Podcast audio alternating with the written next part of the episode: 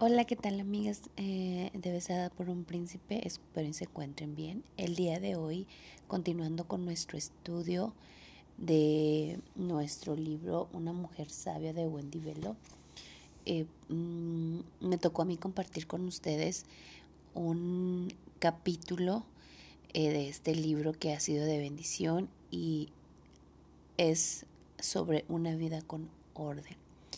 Y bueno, pues nos habla de cómo Proverbios, eh, en Proverbios 21 y 21.5 dice, los planes bien pensados, puras ganancias, los planes apresurados, puros fracasos. Y, y bueno, es cuando nosotros eh, nos damos cuenta la importancia del orden en nuestra vida.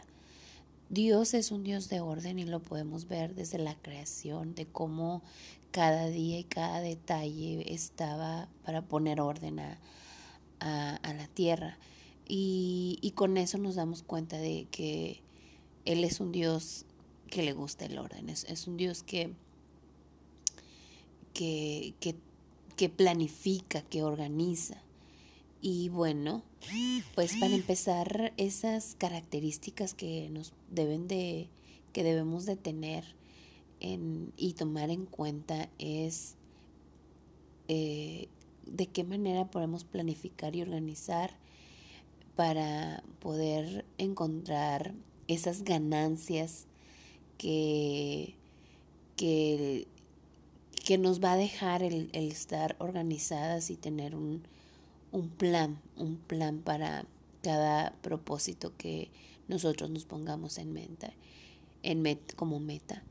Y bueno, ella nos explica algunas maneras, algunas maneras de cómo organizarnos y nos habla de el primer paso, que es el que me encanta porque realmente es como todo debe de iniciar. Todo debe iniciar, bueno, un buen plan debe de iniciar, primero que nada, entregándosele a Dios, pidiéndole a Dios dirección. Y es muy difícil porque primero buscamos hacer nuestros planes en base a nuestras herramientas, lo que podemos ver, lo que podemos palpar,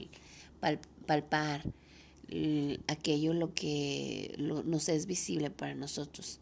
Y nos cuesta mucho eh, llevar primero nuestros planes a la presencia de Dios y buscar una dirección y ver si realmente estamos buscando eh, el plan correcto, el propósito correcto.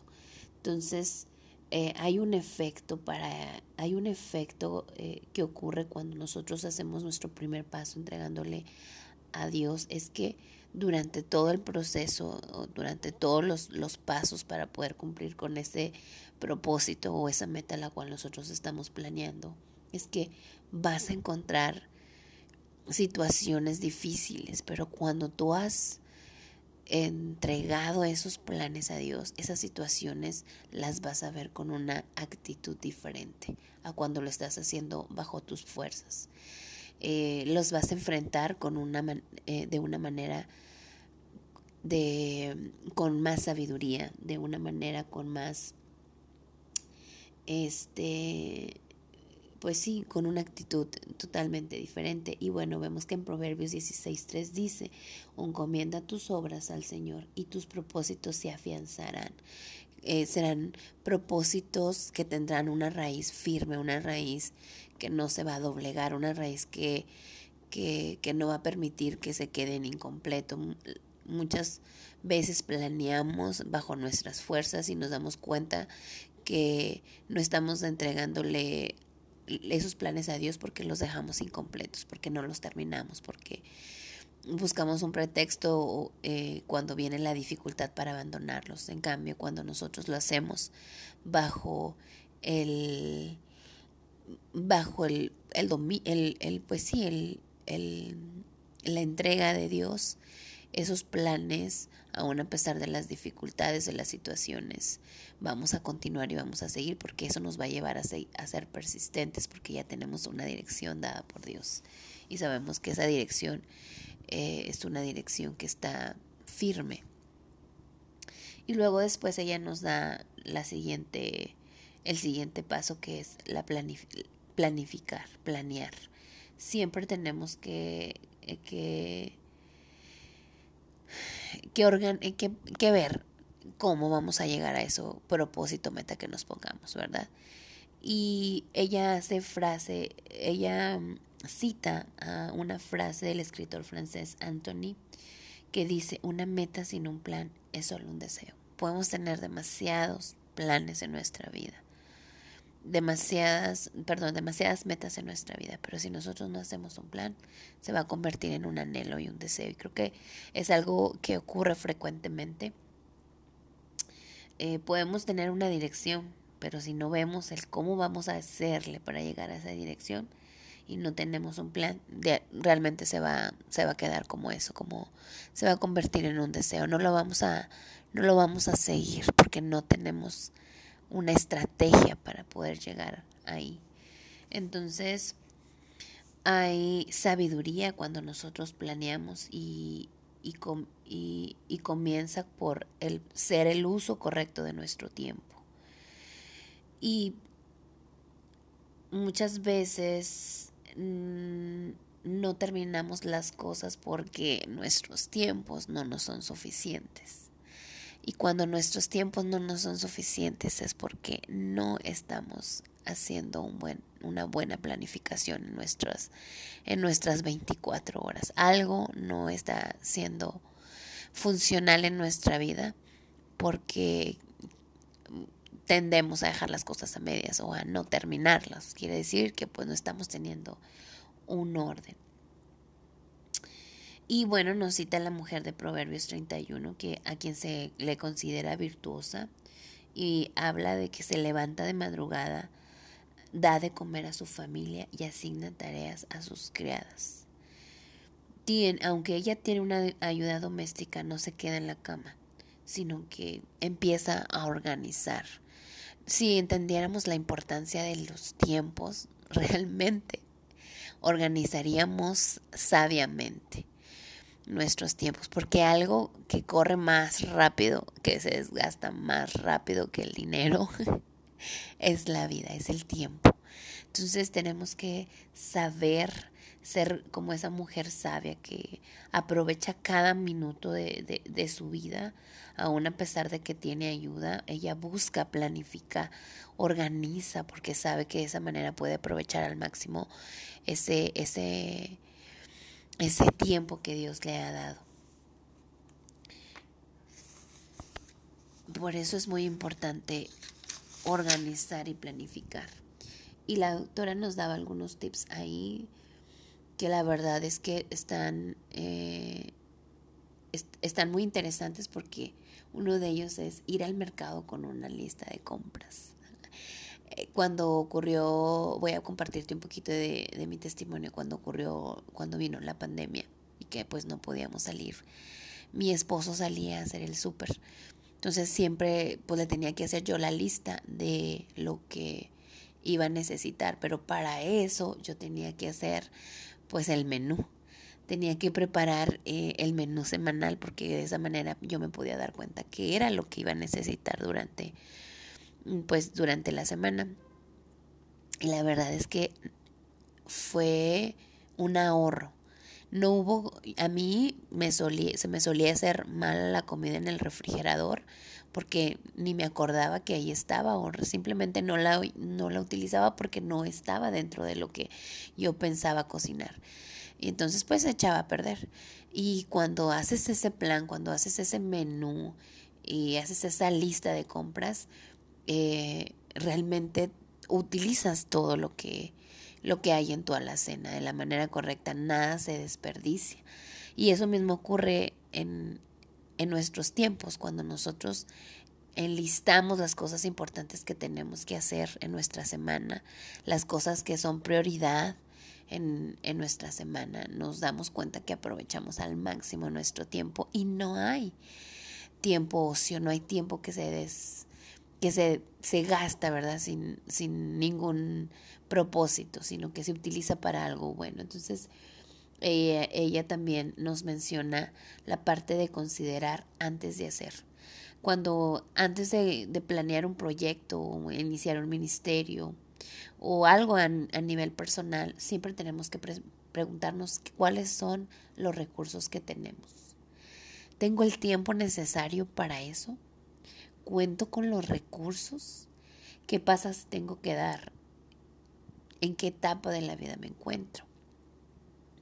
Es muy importante que nos cuestionemos cuando planeemos algo, algún ministerio, algún plan, algún, algún, alguna, algún desarrollo en el ámbito personal.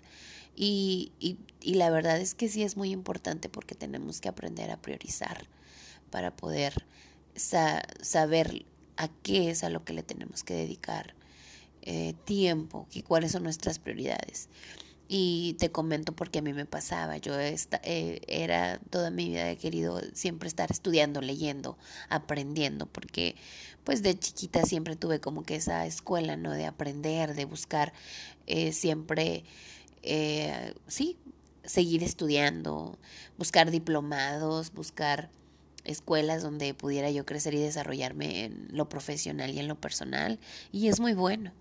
Pero una vez que entras al matrimonio, que entras al papel de ser mamá, es muy complicado y no te da el tiempo para eso, no lo tienes, no es suficiente el recurso de, de tiempo que tienes y tienes que decir, ok, ha habido diplomados que han sido, la verdad, buenísimos, pero he tenido que esperar. Me he dado cuenta que no es el tiempo ahorita. Tengo un bebé, tengo una niña que me necesita, tengo un esposo que también eh, me necesita. Entonces, pues tengo que darme cuenta, ok, ¿cuento con ese recurso que es tan valioso, el tiempo? No, la verdad no. Y aunque con todo el dolor de mi corazón he tenido que desistir, creo que ha sido la mejor opción, porque si no, es un caos el que se convierte. Queremos estar en todo y a la vez estamos en nada. Por eso siempre antes de considerar, por eso considera antes de hacer, siempre antes, antes de, de, de proponerte algo, date, pregúntate qué, con qué recursos, con qué recursos cuenta. Ella también nos habla del derroche y no nada más el derroche en cuestión de nuestro tiempo, sino también en, el, en la parte económica. Debemos aprovechar y ser un buenos mayordomos de lo, de lo que Dios nos da. Y bueno, en Proverbios 21, 20 nos menciona, en la casa del sabio abundan las riquezas y el perfume, pero el necio todo lo dispilfarra.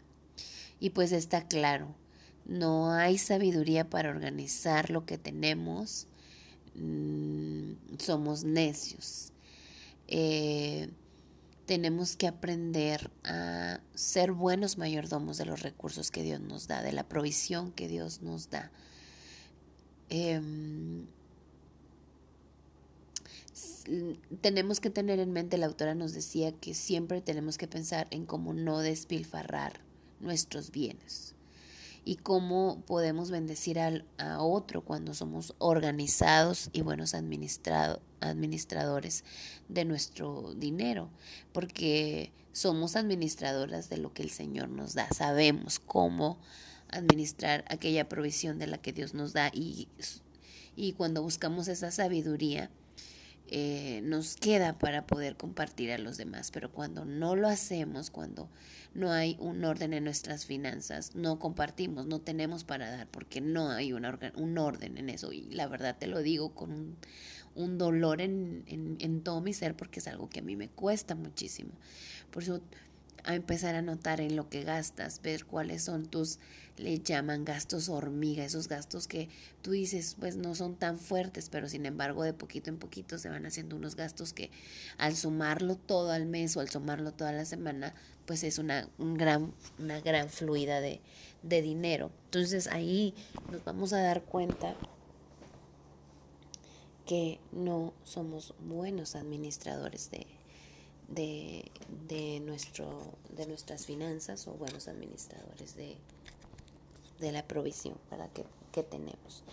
Y pues nos habla mucho de la, del ahorrar y menciona, eh, la autora menciona que ahorrar está dentro de los planes de Dios para nuestra familia el hecho de que nosotros seamos como esas hormiguitas que durante el verano trabajan para, para el invierno poder descansar, porque en el invierno pues es, es difícil trabajar. Entonces, en nuestro ciclo de vida va a haber un tiempo donde no vamos a poder trabajar de la manera en la que podemos trabajar en nuestra juventud. Tenemos, tenemos que aprender a ahorrar para esos tiempos. También aprender a, a dejar, a, pues sí, a ser buenos mayordomos de, de lo que de lo que Dios nos da para poder bendecir a nuestras generaciones, a nuestros hijos y para que en un futuro si nosotros organizamos eh, nuestro futuro desde ahorita, no ser una carga para, para ellos cuando están construyendo sus, sus familias o su, su futuro. Y ser cuidadosos, ¿verdad? Hay todo cuando está fuera de, de un equilibrio, cuando la balanza está de un lado más que del otro, siempre va a haber un caos o siempre va a haber un,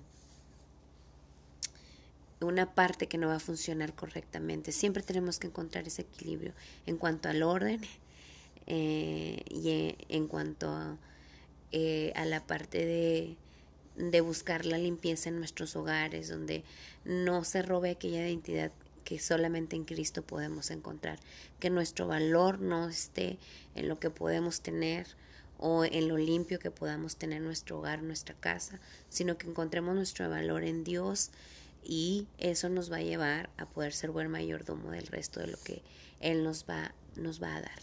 Y bueno, espero que tanto como lo ha sido para mí este capítulo sea de bendición para ti también.